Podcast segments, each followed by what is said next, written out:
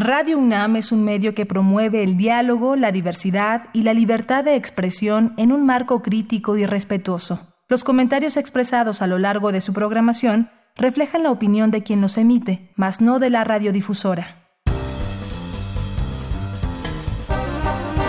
Conciencia, psicología y sociedad. Abordaje de las malas noticias en el sector salud. Hola, ¿qué tal? Estamos una vez más en Conciencia, Psicología y Sociedad. Bienvenidos, bienvenidas. Transmitimos a través del 96.1 de FM aquí en Radio UNAM, la radio universitaria. Y este, este, ustedes lo saben, es el espacio radiofónico de la Facultad de Psicología en el que abordamos temas que esperamos siempre sean de su interés, temas con el enfoque psicológico. Yo soy Berenice Camacho y presento, porque en esta ocasión comparto los micrófonos con el maestro Jorge Álvarez Martínez. ¿Cómo estás, Jorge? Buen día, ¿cómo están? Muy bien, muy bien. ¿Qué tal? qué, bien, qué bien compartir contigo esta conducción el día de hoy de un tema además muy importante, muy interesante del sector salud, el abordaje de las malas noticias precisamente en el sector salud en nuestro país. Y pues bueno, ya lo saben, gracias, gracias por permanecer en sintonía. Les invitamos a visitar nuestro sitio de podcast, que es radiopodcast.unam.mx, y ahí escuchar esta y otras emisiones pasadas. Así es que, dicho esto, iniciamos Conciencia, Psicología y Sociedad. Pocas cosas tan duras para un médico como tener que comunicar a alguien malas noticias, pero sin lugar a dudas resulta mucho más duro recibirlas. Con frecuencia los médicos de urgencias deben hacerlo con sus pacientes o los familiares de estos, sin saber realmente cómo hacerlo. Recibir una mala noticia suele provocar una variedad de respuestas emocionales negativas, llanto, enojo, shock, incredulidad, miedo, reclamos, violencia en su persona o contra los demás, sensación de pérdida de control y crisis. En ciencia se entiende por malas noticias cualquier información que produce una alteración negativa en las expectativas de las personas con respecto a su presente o su futuro, que además trae como resultado un déficit emocional, comportamental y cognitivo que persiste un tiempo después de haberla recibido. En un hospital o un área de urgencias médicas, Puede ser un diagnóstico de enfermedad, un mal pronóstico, avisar de una operación, informar de la gravedad de un paciente o a menudo comunicar la muerte de un ser querido. Ante el estrés e incomodidad que les genera, muchos médicos evitan involucrarse con los pacientes y sus familias y usan un discurso fijo, prefabricado, sin empatía. Ello resulta en familiares afectados, que reportan sentir al médico frío, antipático, evasivo, irresponsable, insensible o incluso agresivo. La forma de notificar la muerte y el posterior ajuste al proceso de duelo de los familiares están relacionados. Estos recuerdan vívidamente el momento en que los informaron, y si se hace mal, les da pie a sentimientos de culpa y enojo hacia sí mismos y hacia el personal de salud. De ahí la importancia de la capacitación para el personal de salud. Enfrentar la muerte de un paciente sin la preparación o el apoyo formal necesarios se ha asociado con insomnio, fatiga, tristeza, frustración, estrés y culpa. Entonces, ¿cómo se dan las malas noticias en el sector salud y qué haría falta cambiar para hacerlo mejor? Para responder estas y otras cuestiones nos acompaña Edgar Landa Ramírez. Él es doctor en psicología por la UNAM, coordinador del Departamento de Psicología de Urgencias Médicas del Hospital General Dr. Manuel Gea González. Investiga el trabajo interdisciplinario ante la notificación de muerte en el sector salud, variables psicológicas e institucionales relacionadas con el bienestar del trabajador en el sector salud, precisamente, e intervenciones psicológicas en pacientes con cáncer terminal. Y pues bueno, te damos la bienvenida de esta manera, doctor Edgar Landa Ramírez. Gracias por estar aquí. Berenice, Jorge, muchas gracias por la invitación. Un saludo a todo el auditorio que nos escucha y nos acompaña el día de hoy. Sin duda alguna, un tema totalmente relevante en el sector salud y en general para el cuidado no solo del paciente, del familiar y algo muy importante, del personal de salud que también hay labor. Pues, doctor Edgar Landa, preguntarte primero, dentro del sector salud, ¿qué debemos entender por malas noticias y cuáles son las más frecuentes? Ya dábamos una breve introducción, pero por favor, dinos tú. La introducción fue muy adecuada. En realidad, una mala noticia, como bien lo dijeron, hace referencia a aquella información que se le va a compartir al paciente, que se le va a compartir al familiar, cuya connotación negativa va a tener un efecto verdaderamente complejo en el paciente, en el familiar. ¿Cuáles son las más frecuentes? sin lugar a dudas, un nuevo diagnóstico. Estamos en una época en donde las enfermedades crónicas prevalecen en nuestra población y en ocasiones en edades muy jóvenes empiezan ya los diagnósticos de estas. Entonces, un paciente recibe la información de que desarrolló diabetes, de que tiene cáncer. Ese es un ejemplo claro. Un pronóstico no tan adecuado, no tan bueno, el decir, ¿sabes qué? No ha funcionado muy bien este esquema de tratamiento el decirle a un familiar, tenemos que tomar una decisión con respecto al cuidado de tu paciente, hay que intubarlo, puede ser tomado de esa manera. Decirle a un paciente, se complicó tu enfermedad y tenemos que amputar alguna parte de tu cuerpo. Y en el caso particular de urgencias, donde elaboro cotidianamente la notificación de muerte constituye uno de los claros ejemplos de mala noticia. El decirle a un familiar tu ser querido ha dejado de existir, sin lugar a dudas, es una de las noticias más negativas que llegan a recibir. Edgar, ¿cuáles son las reacciones? ¿Son normales en la persona que recibe una mala noticia de salud? ¿Y qué efectos adversos pueden derivarse de que la noticia no se comunique adecuadamente? Las reacciones que más presenta el paciente o el familiar cuando recibe una mala noticia depende de varios factores. El principal factor es la historia de vida de un paciente, de un familiar, el cómo históricamente ha recibido las noticias y cómo las afronta, la cultura, las redes de apoyo, las creencias religiosas, espirituales, todo forma parte de ese conjunto en el cómo va a reaccionar. Aún con todo esto, hemos logrado identificar algunas respuestas que son tremendamente comunes. La más común, la más frecuente es llanto. Aprovecho mucho la oportunidad. En el sector salud, muchos, muchos personal de salud, cuando ve a un familiar, un paciente llorando después de darle una mala noticia, le dice, deja de llorar, no, no llores, tranquilízate. No, la recomendación es deja que llore. Le va a permitir adaptarse en ese momento a esa nueva información, va a permitir regular esa cuestión emocional. Entonces, el llanto es sin lugar a dudas una de las respuestas más comunes, la negación es otra. El paciente no lo cree, yo tan joven, yo que me he cuidado tanto, la negación, la desesperanza, el ver el futuro oscuro, sombrío, el decir, híjole, ya nada va a funcionar, el enojo, es muy común. Berenice, que estando en el sector salud, al dar una mala noticia, se enoje el paciente, se enoje el familiar, Jorge, también tú lo sabes, lo has trabajado ampliamente, la crisis emocional. Tenemos el dato muy concreto, hasta el 10% de los familiares que les damos la notificación de muerte nos entran en crisis emocional. Esto es tremendo porque estamos pensando que acaban de perder a un ser querido, una persona que jugó un papel tremendamente relevante y si esta persona fallece con ciertas circunstancias, por ejemplo, una muerte súbita, algo inesperado, algo violento, ajá, o fallece y la noticia se le tiene que dar a la mamá de esa persona que falleció, independientemente de la edad, nos va a llevar precisamente a que haya más probabilidades de que desarrolle una crisis emocional. Entonces, estos son los puntos y las respuestas más comunes que se presentan en el sector salud cuando tenemos este punto. Pues yo creo que nos has dado un contexto en el que además nos sitúas, digamos, de alguna manera nos abres ese que es además tu vida, tu diario ejercicio profesional. Vamos a hacer una pausa. Vamos a escuchar esta conversación de nuestro compañero Uriel Gámez, reportero. Él habló con la maestra Nancy Rangel Domínguez, también experta en este tema de hoy, abordaje de las malas noticias en el sector salud. Y volvemos. La gente opina. Esta semana en Conciencia, Psicología y Sociedad no contamos con Vox Populi, pero sí con el comentario de la maestra Nancy Elizabeth Rangel Domínguez, maestra en Psicología por la UNAM, quien nos complementará más sobre el tema que hemos tratado en esta emisión.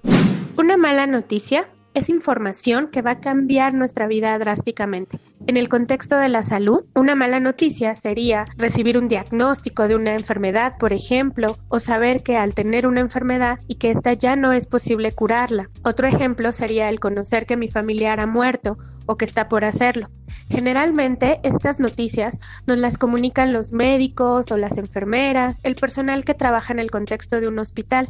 Para ellos tampoco es fácil enfrentarse a estas situaciones porque les hace cuestionarse acerca de si hicieron bien su trabajo, si no habrán cometido errores, si no serán cuestionados por los familiares o por los pacientes. Dar una mala noticia, aunque nunca es fácil, puede seguir un plan, puede seguir un protocolo y eso nos va a ayudar a que quede más clara la información, a que la información sea más fácil de ser asimilada o ser digerida, por decirlo de alguna manera, y entonces las personas que escuchan esa mala noticia tengan una mejor oportunidad de acomodarse a los cambios que implica esa nueva situación. Esto nos puede ayudar a que las personas tomen decisiones acerca de sus tratamientos, acerca de los procedimientos que deben de tomar o que deben de seguir para mejorar su salud o conservar su salud. Saber dar una mala noticia protege a los profesionales de la salud en el sentido de que les ayuda a estar menos estresados o agobiados ante las preocupaciones de cómo va a reaccionar la persona a la que van a informarle esta situación tan delicada.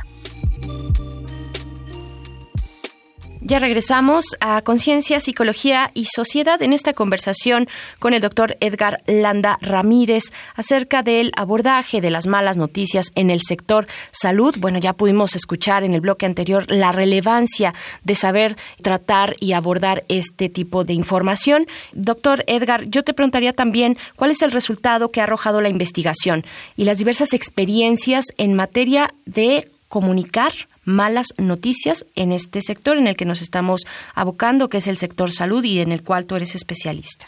Con mucho gusto te lo comparto, Berenice. Los datos internacionales y nacionales de cómo estamos dando malas noticias en el sector salud no son buenos. Eh, en Estados Unidos, del 100% de pacientes oncológicos que se les preguntó la información, cómo les dieron la información los médicos, solo el 5%, 5% dijo que fue completa, clara, veraz. ¿Qué pasó con el otro 95%?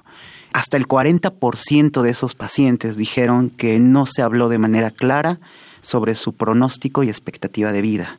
Claro, es un problema que solo pasa en Estados Unidos. No, en México también. Desafortunadamente, los datos que tenemos en México nos dicen que en cáncer terminal hasta el 20% de los pacientes no tenían idea de que tenían cáncer en una etapa terminal y el 35 al 40% de ellos no sabían o no habían hablado abiertamente con su médico sobre su pronóstico y expectativa de vida. Esto es lamentable porque corta la posibilidad de una persona de ir cerrando ciclos. Sabemos que vamos a morir, eso es un hecho, lo tenemos claro. Y se han hecho esfuerzos enormes en el sector salud para ayudarnos a que cuando eso suceda nos vayamos de la mejor manera posible. Eso no solo se reduce a lo biológico, se reduce a las interacciones y a lo social. Si nosotros no hacemos estos cambios, vamos a cortar y mermar la posibilidad de que ese paciente logre cerrar ciclos y logre eh, tomar decisiones que pueden ser verdaderamente relevantes en esa etapa de vida. Afortunadamente, en las últimas décadas se ha trabajado arduamente para ir cambiando eso, para fomentar mejores comunicaciones y los datos son muy claros. Si entrenamos al médico, y no solo al médico, al personal de salud, a hacer acciones específicas para comunicar malas noticias, los médicos y en general el personal de salud desarrolla muy buenas habilidades para hacerlo y además gana en autoconfianza. Y esto ayuda mucho porque además de beneficiar al personal de salud en esas habilidades, ayuda a que la percepción del paciente cuando le dan una mala noticia o del familiar cambie. Y no solamente cambia para decir, ah, bueno, qué bueno que lo hicieron de una mejor manera, les funciona como un factor preventivo para evitar desarrollar emociones como enojo, molestia, desesperanza, ansiedad, depresión, estrés postraumático, duelo y ayuda en el sector salud también a que aumenten los índices de calidad, disminuyan los números de demanda y ayuda a que los médicos se sientan y se perciban mejor con su desempeño clínico. Edgar, a la hora de comunicar una mala noticia, y creo que nos hemos sesgado, sobre todo a pacientes en fase terminal, o a pacientes con enfermedades crónico-degenerativas. Estaba pensando mientras hablabas en el bloque anterior, cuando se dan las malas noticias, por ejemplo, de un niño con alguna malformación o con un trastorno evidente, ya sea en su desarrollo, ya sea en su perspectiva de vida, pues no son muy adecuadas las formas en que algunos médicos, algunos pediatras, incluso algunos colegas las dan. La gente sale completamente derrotada ¿y ahora qué voy a hacer con mi hijo en lo que le resta de vida? Completamente de acuerdo, Jorge. Sin lugar a dudas, esto de la comunicación de malas noticias se da en cualquier etapa de la vida, sin lugar a dudas. Y en el caso de las malas noticias con pacientes pediátricos tiene una connotación especial y muy particular. Uno busca que siempre los niños, las niñas estén lo mejor posible y cuando esto no sucede es un choque cultural fuerte para la persona que lo recibe. Si la información además no se da de manera adecuada y de manera adecuada no solamente seguir protocolos, sino algo que recomiendan mucho las guías internacionales es no robes la esperanza a la persona que recibe esa mala noticia. Jamás puedes quitar, jamás ese componente. Siempre hay algo que hacer por un paciente. A veces esas acciones van a ser curativas y es lo que casi siempre buscamos para ayudar a tener una larga vida a una persona. Pero en ocasiones esas acciones no van a ser curativas, pero van a ayudar a mermar el dolor van a ayudar a, rehabilitar ese paciente, van a ayudar a que tenga una mejor calidad de vida si nosotros no nos enfocamos y lo vemos de dimensión mucho más amplia, podemos correr el riesgo de no hacer adecuadamente este punto y como muy bien lo mencionabas Jorge, ir dando noticias muy enfocadas en cuestiones nada más orgánicas. Y eso es un gran problema, porque se pueden hacer grandes cosas aún en los peores panoramas. Por supuesto, pues ahí está la calidad en el sector salud cuando se tienen que dar malas noticias. Es nuestro tema de hoy con el doctor Edgar Landa Ramírez. Vamos a hacer una pequeña pausa, vamos a escuchar algunos datos complementarios acerca de nuestro tema de hoy y volvemos. Un dato que deja huella. Del total de pacientes que llega a urgencias médicas, hasta el 1% fallecerá en dicho servicio. Un médico oncólogo dará cerca de 20.000 malas noticias en toda su vida. En 2014, la Secretaría de Salud de la Ciudad de México informó que 1.741 personas fallecieron en áreas de urgencias médicas, dos de cada mil pacientes. En 2017, Landa Ramírez y otros identificaron algunas recomendaciones para dar la mala noticia de una muerte. Primero, comunicación médico-paciente debe mostrarse una actitud cálida, respetuosa, humana y empática, procurar el rapport y escuchar activamente. Segundo, preparación de la noticia. Buscar lugares que den privacidad y tomarse un tiempo adecuado, apagar celulares, presentarse con el familiar y describir su papel con el paciente, mirarlo a los ojos, invitarlo a estar acompañado. Tercero, ¿quién recibe la noticia? Conocer el nombre del familiar, su relación con el paciente, condición sociodemográfica, nivel educativo, si padece alguna enfermedad, qué sabe hasta ahora, qué desea saber. Cuarto, comunicación de la mala noticia. Dar la noticia de manera directa, clara, sin rodeos ni eufemismos. Iniciar, lamento informarle, ha muerto o ha fallecido. Y no, se ha ido. Referirse al paciente por su nombre, no el difunto. Quinta, Respuestas emocionales. Dar tiempo a que éstas se presenten, se exacerben y disminuyan. Respetar las emociones y silencios. Evitar dar instrucciones o pedir decisiones. Ofrecer estar a su lado por si necesita algo. Tras disminuir las emociones, buscar que nombre y valide la emoción que presentó. Mostrar conexión con su emoción. Marcar nuevos objetivos. Enfocarnos en usted. Sexto, procesos médicos, administrativos y cierre. Cuando el familiar presente mayor estabilidad emocional, iniciar el proceso de autorizaciones, como autopsia o donación de órganos. Ser muy respetuoso y empático con sus decisiones y dejar abierta la disposición de resolver dudas.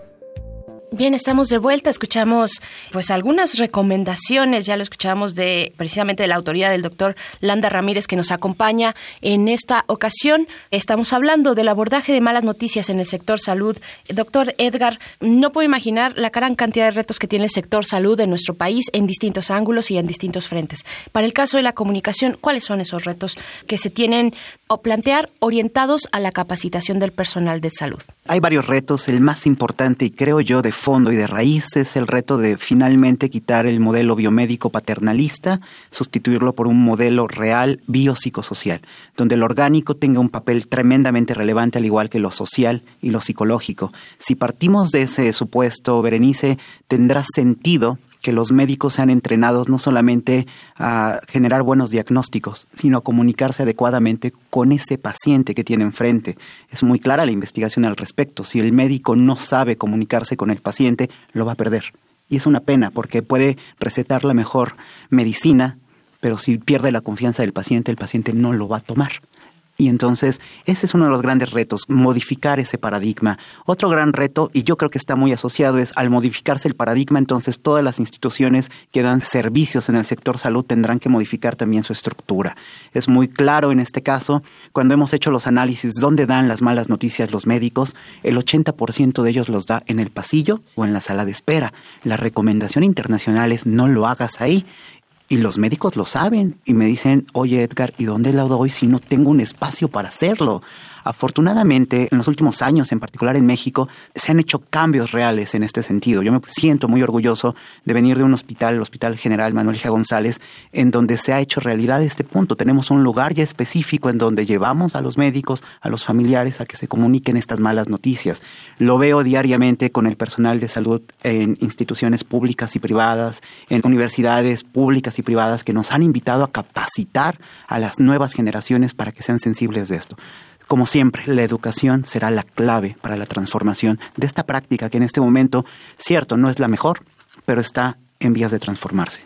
Edgar, desde la psicología de la salud y la medicina conductual, ¿qué recomendaciones harías a nuestro auditorio para afrontar de la mejor manera posible las malas noticias de la salud? ¿Y a dónde podrían acudir ellos en búsqueda de orientación y ayuda si fuera el caso? Desde la psicología de la salud y la medicina conductual trabajamos mucho con evidencias y damos unas recomendaciones porque tenemos datos que lo respalden y a partir de eso es que les permito hacer estas recomendaciones. Y va muy enfocado al personal del sector salud. La recomendación más importante que se ha hecho desde hace dos décadas es una mala noticia no se da solo. Una mala noticia se tienen que crear equipos en donde de manera conjunta el médico, la enfermera, el psicólogo, el capellán, el trabajador social se organicen y apoyen a ese familiar o a ese paciente que le está pasando muy mal. ¿Parece utópico? Sí, en este momento lo parece, y sin embargo ya en otras partes del mundo no se puede dar una mala noticia si no se cumplen con estos criterios hay luz, hay luz y hay esperanza de ese cambio. Mi gran recomendación es síganse formando. Sin lugar a dudas va a ayudar. Esta educación nos va a ayudar a transformar estas prácticas que estamos llevando a cabo. La recomendación que doy a los familiares y que doy a los pacientes, déjense ayudar. Yo sé que la cuestión psicológica puede tener estigmas, puede traer mucho estigma en el apoyo, en la cuestión de yo por aquí necesito un psicólogo. Y sin embargo lo tenemos bien claro y lo tenemos bien identificado. Están pasando los familiares o los pacientes un proceso tan complejo que las técnicas, el apoyo que le brinda el psicólogo especialista en el área de la salud, le ayuda a regular esa emoción, le ayuda a estar en un equilibrio que le permita tomar decisiones y que le permita en un posterior momento estar lo más tranquilo posible y evite desarrollar problemas. Si los desarrolla, que puede suceder, no pasa nada. Para eso estamos. Les podemos brindar precisamente ese apoyo, tanto en el hospital como en la Facultad de Psicología, para dar ese seguimiento, ese acompañamiento y esas terapias específicas que los puedan orientar. Doctor Edgar Landa, estamos ya despidiéndonos de esta gran conversación que te agradecemos mucho, pero antes preguntarte si hay algún lugar al que podamos acercarnos si estamos en esa situación complicada, ¿dónde podemos asistir? Claro que sí, Berenice. Nos pueden llamar al Hospital Gia González, el número es el 4000 3000, la extensión es 6750 eh, somos el programa de Psicología Urgencias, con mucho gusto podemos atenderlos. También la Facultad de Psicología tiene programas que pueden apoyar a estos pacientes y familiares que no le han pasado nada bien. El teléfono es 5025-0855 o en Locatel 5658-1111. Perfecto, pues ahí está. Para el caso del Hospital General Doctor Manuel Gea González es el 4000 3000 con la extensión 6750 y pues bueno, no tenemos más que agradecerte doctor Edgar Landa por haber estado acá, por darnos esta luz, de verdad que de pronto pasamos por alto y bueno, me quedo con esta cuestión de dejémonos ayudar en estas situaciones difíciles. Muchas gracias. Berenice, muchas gracias a ti. Jorge, muchas gracias por la invitación. Al auditorio agradezco su tiempo. Gracias, doctor Edgar Landa. Vamos a hacer una breve pausa para escuchar algunas recomendaciones, ya lo saben, desde el ángulo de la cultura y el entretenimiento sobre nuestro tema de hoy. Esto es Reconecta. Reconecta. Recomendaciones culturales sobre el tema de hoy. Paula es la séptima obra de la escritora chilena Isabel Allende. La novela comienza como una carta a su hija, Paula, enferma de porfiria y en coma en un hospital de Madrid. Junto al lecho, Allende escribe la historia de su familia y suya propia, su infancia, dudas y romances, vivencias y anécdotas. Paula nunca despierta. Un libro revelador y apasionante. Cómo dar malas noticias en medicina, de Marcos Gómez Sancho, es una de las pocas guías para aprender a hacerlo bien y evitar mentir o ser brutales, pues la evolución del enfermo o familiares depende mucho de cómo se le dan las noticias. Búscalo en plataforma editorial.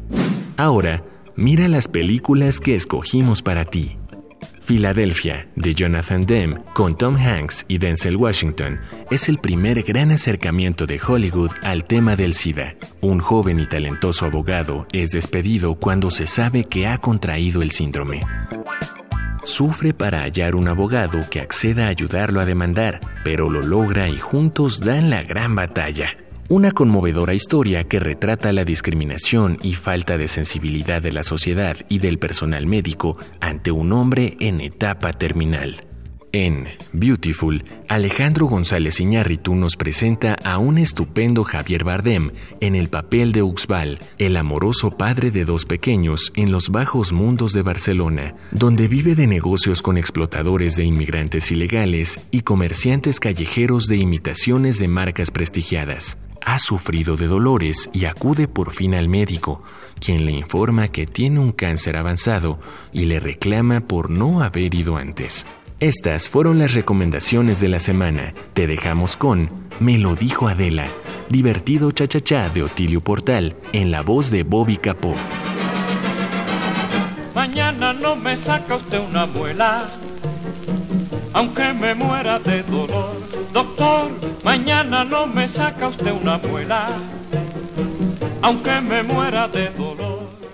Bien, pues estamos de vuelta ya para despedirnos después de esta conversación con el doctor Edgar Landa, quien es coordinador del Departamento de Psicología de Urgencias Médicas del Hospital General Doctor Manuel Gea González. Y pues para escuchar, maestro Jorge Álvarez, tu comentario de conclusión.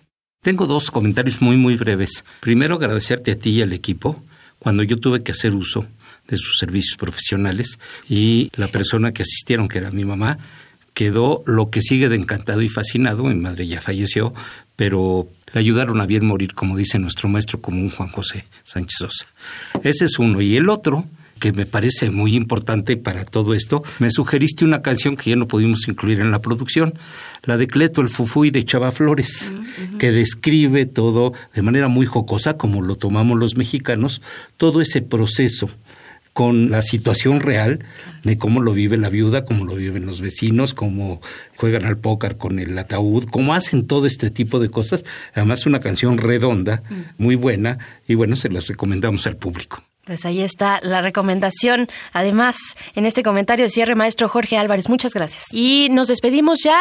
Yo soy Berenice Camacho, gracias a la producción de este programa y a la Facultad de Psicología y sobre todo siempre a ustedes por su escucha. Quédense aquí en Radio UNAM. Esto fue Conciencia, Psicología y Sociedad. Nos encontramos en una próxima ocasión. Hasta luego. Conciencia, Psicología y Sociedad. Del otro lado del espejo participaron Marco Lubián, Uriel Gámez, Asistencia de producción, Carolina Cortés. Ana Salazar, guionista. Augusto García Rubio, vinculación e información. Producción, Frida Saldívar.